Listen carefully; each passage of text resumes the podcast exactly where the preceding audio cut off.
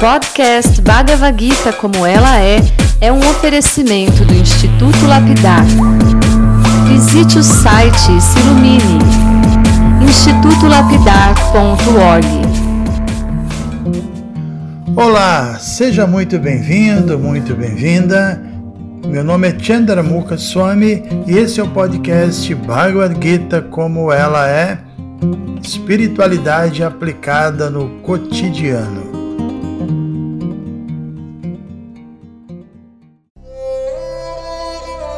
Muitíssimo bom dia a todos e a todas. E antes de mais nada, espero que todos tenham um excelente final de semana. Bem, ontem nós lemos quatro versos incríveis aqui do capítulo 6, os primeiros desses quatro versos, que já fez uma alerta sobre a importância da gente trabalhar em conquistar nossa mente, né? E que já chega a dizer que se a gente tiver sucesso nesse empreendimento, ou seja, se a gente conquistar a nossa mente, Aí nós iremos conviver internamente com a nossa melhor amiga. E como resultado, a gente vai ser uma pessoa feliz, né? Porque imagine, se você tem um inimigo dentro de você, é uma batalha, é um desgaste, né? Então é importante conquistar a mente. E também ontem nós é, fizemos o comentário dentro da, do contexto é, da importância da inteligência, porque a inteligência que, que, que vai criar as condições ideais para que a mente possa ser conquistada. É a inteligência que vai, é, na verdade, conquistar a mente. Né? E como ela consegue fazer isso? Ela vai ter que empregar os nossos sentidos de, de modo que, que eles vão conseguir trazer elementos positivos para dentro da nossa mente. E aí sim, quando esses elementos estiverem dentro da nossa mente, a gente vai dar condições para que a mente sinta, pense, deseje dentro de um contexto é, ligado à autorrealização, né? Então, também, um outro verso importante que nós lemos ontem foi o verso 7, que Krishna deu a entender que todas as dualidades materiais, alegria, tristeza, calor e frio, mesmo honra mundana, desonra também mundana, tudo isso é criação da mente. Né? Porque Krishna afirmou que aquele que conquistou a mente, que conseguiu superar sua mente, essa pessoa vive em absoluta tranquilidade. Então, tudo isso existe na mente, essa essa, esses sentimentos dual. É lógico, a gente quer ficar alegre, né? A gente não quer sofrer de frio, ninguém quer ser desonrado, mas materialmente falando, a alegria está sempre acompanhada de tristeza, o calor de frio, a honra da desonra. Então, existe uma plataforma chamada Brahman espiritual, que aí é alegria permanente, aí é uma condição estável, né? Então, por isso que Cristo afirmou aqui que quem conquistou a mente vive com essa tranquilidade absoluta, né, e com a mente tranquila, que vai acontecer? Nós vamos conseguir estabelecer uma relação com a super-alma que está dentro da gente, que está habitando o nosso coração, e a gente sabe, né? Krishna, essa pessoa suprema, que nós Vaishnavas chamamos de Krishna, mas a gente sabe que tem infinitos infinitos nomes. Então essa pessoa suprema está com a gente, está o tempo todo do nosso lado, está nos amparando, está tentando nos ajudar a fazer as escolhas certas, diríamos assim, é, Cristo está soprando em nossos ouvidos espirituais e o problema é que com a mente agitada a gente não consegue ouvir Cristo, não consegue perceber sua presença, não conseguimos sentir que Ele realmente é o nosso maior bem-querente, que Ele está nos ajudando o tempo todo. Em outras palavras, entre nós, ou seja, a alma, o eu verdadeiro, e Deus que é a superalma, né? existe uma barreira ali muito grande chamada mente. E se a gente conquistar a mente, a gente vai superar essa barreira e aí a gente não vai mais se sentir sozinho. Né? Isso é, é verdadeira autorrealização, isso é yoga. Então, quando a gente conseguir superar essa barreira, a gente vai se sentir Na companhia de Cristo a gente vai estar tranquilo e dá para entender né, que uma pessoa que alcançou essa condição avançada de vida espiritual, realmente ela não vai se abalar por qualquer coisa, qualquer dualidadezinha material, né? Agora, essa coisa de você sentir essa comunhão com Krishna estabiliza você numa condição de autorrealização, é, absorção no conhecimento transcendental, reflexões o tempo todo profundas e realizações, percepções o tempo todo, né? Uma coisa muito forte, muito viva dentro do, do transcendentalista. E além disso, uma pessoa que, que, a gente pode dizer que é um yogi verdadeiro, ela sente uma satisfação muito grande dentro dela mesma, porque isso ajuda ela, inclusive, a praticar naturalmente o autocontrole. E Krishna está afirmando aqui que o afirmou, na verdade, na leitura de ontem, que yogi, nessa condição, ele é tão avançado que para ele pedras preciosas ou não, sei lá, ouro, qualquer objeto material, é a mesmíssima coisa. Isso é incrível, né? Muito, mais incrível ainda é quando Krishna diz que um yogi ainda mais avançado não apenas vê os objetos materiais como a mesma coisa, mas ele também é, não diferencia os diferentes tipos de pessoas, aqueles que atuam como seus amigos e bem-querentes, ou aqueles que são afetuosos, ou aqueles que são invejosos tem uns que atuam como inimigos, tem uns que, que são piedosos, outros são pecadores, não importa, né? Um yogi muito avançado, ele não vê a menor diferença porque são personagens com inveja, com piedade, é, que agem como amigos, como pecadores. São personagens. Ali dentro tem a alma, e a alma é, é centelha divina. Então, ele, ele obviamente ele percebe essa diferença externa, mas acima dessa diferença externa, externa existe uma igualdade espiritual plena e absoluta. Né? Então, só para recapitular um pouquinho, é, como a gente está dizendo aqui, Krishna ontem na, na leitura deixou claro que para a gente lograr esse êxito de conquistar a nossa mente, a gente realmente vai ter que usar a nossa inteligência, nossa, o melhor investimento nosso é saturar a nossa inteligência com esses, essas informações da Bhagavad Gita, né, essas orientações transcendentais de Krishna, porque isso vai purificar a nossa inteligência. E aí sim, uma vez com a inteligência purificada, a gente vai praticar o que é chamado de viveka, que é o, o discernimento espiritual. Né? Esse viveka, esse, discerni, esse discernimento faz com que a gente desenvolva uma visão espiritual das coisas, né? Em outras palavras, a gente vai entrar na frequência do modo da bondade pura. E aí sim, na bondade pura, livres da paixão mundana, a gente vai interagir com esse mundo sem a ilusão do controle excessivo, do desejo de posse, sem expectativas mundanas que são naturalmente provenientes da paixão material. Então, quando uma pessoa alcança essa bondade pura, aí um novo horizonte se abre diante dela, ela passa a, a ver, a perceber que, poxa, tem tanta coisa boa para eu fazer nessa vida, existem infinitas possibilidades, existem infinitas atividades espirituais que anteriormente eu não tinha a menor ideia do que se tratava. Então é, um, é uma grande mudança de paradigma. Né? Aí entra também a questão do prazer espiritual, né?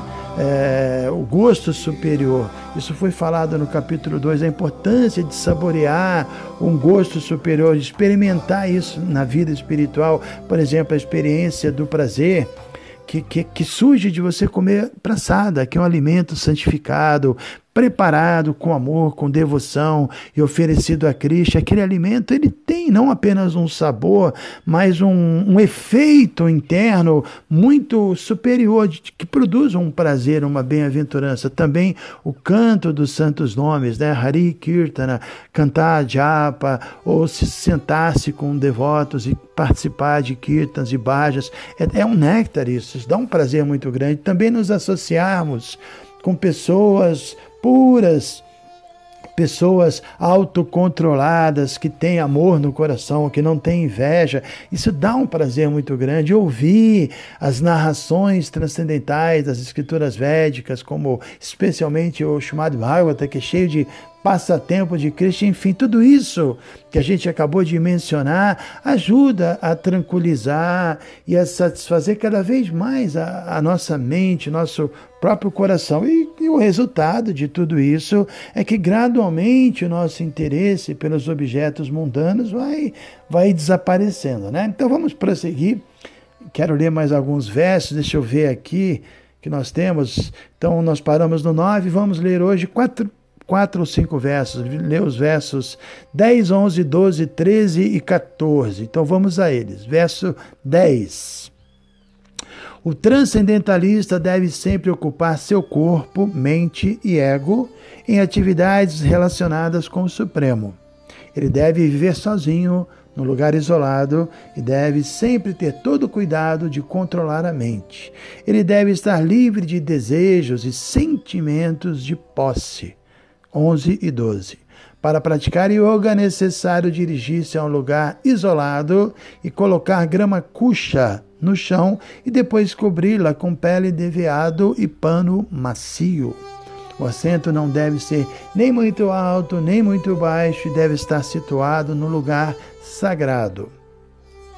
O yogi deve então sentar-se nele muito firmemente e praticar yoga para purificar o coração, controlando a mente, os sentidos e as atividades e fixando a mente num único ponto versos 13 e 14, deve-se manter o corpo, pescoço e cabeça eretos, conservando-os em linha reta, e deve-se olhar fixamente para a ponta do nariz, assim com a mente plácida e subjugada, sem medo, livre por completo da vida sexual, deve-se meditar em mim, dentro do coração, e ver a mim como a meta última da vida ok, né? Os versos que acabamos de ler aqui, eles estão, na verdade, apresentando é, de forma mais técnica o que a gente pode chamar de Dhyana Yoga, Dhyana é a meditação, não é? E também é, é a mesma Ashtanga Yoga de Patanjali, né? Mas, como ficou claro aqui,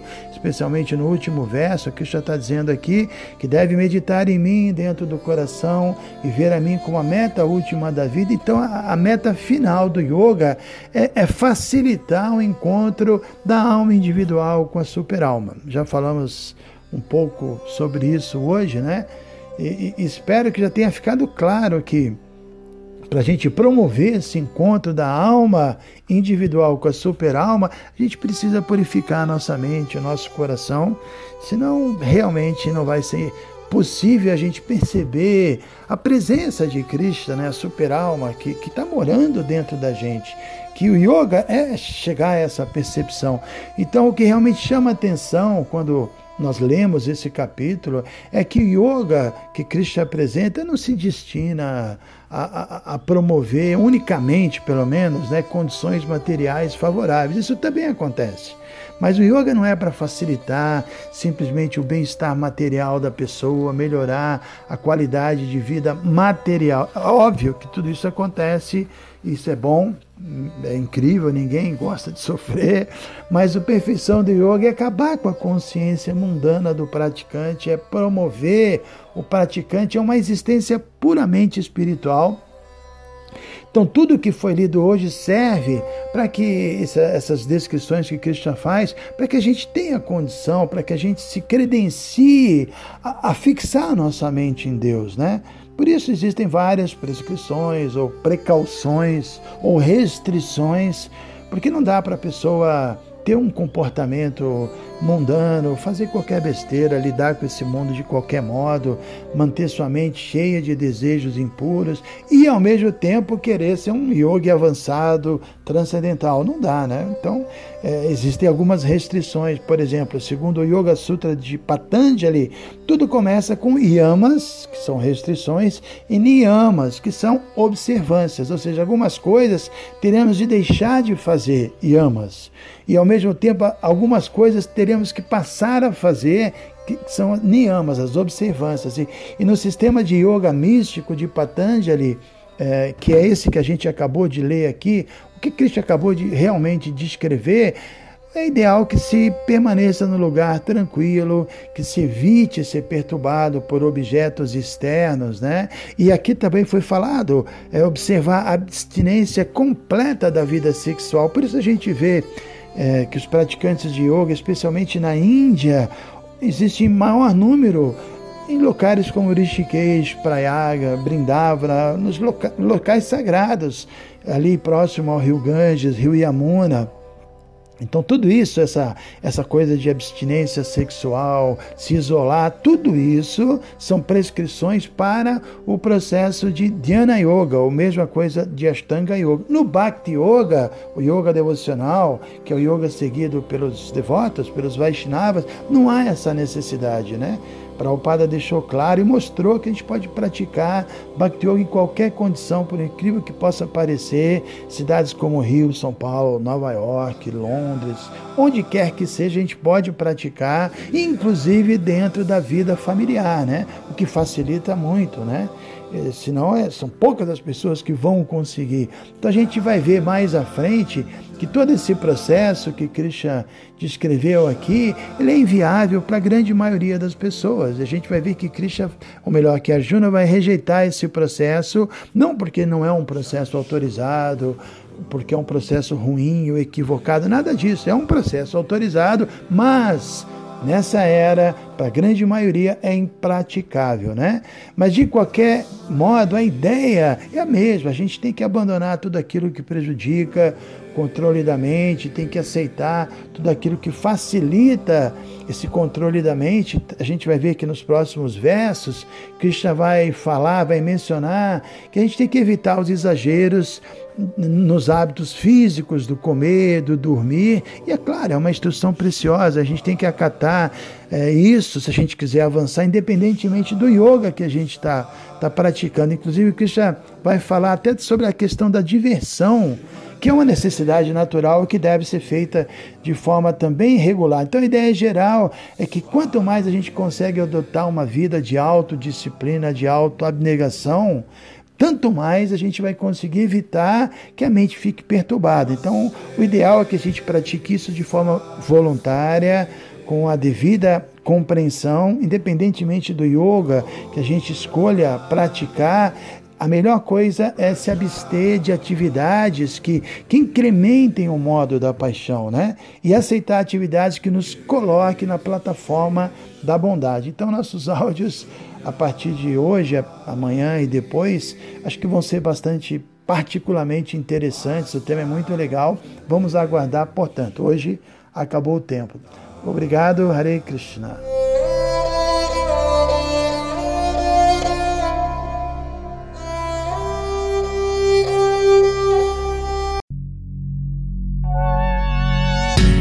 Se você se interessa por este conteúdo, não deixe de fazer o curso Bhagavad Gita para iniciantes com Chandramukha Swami.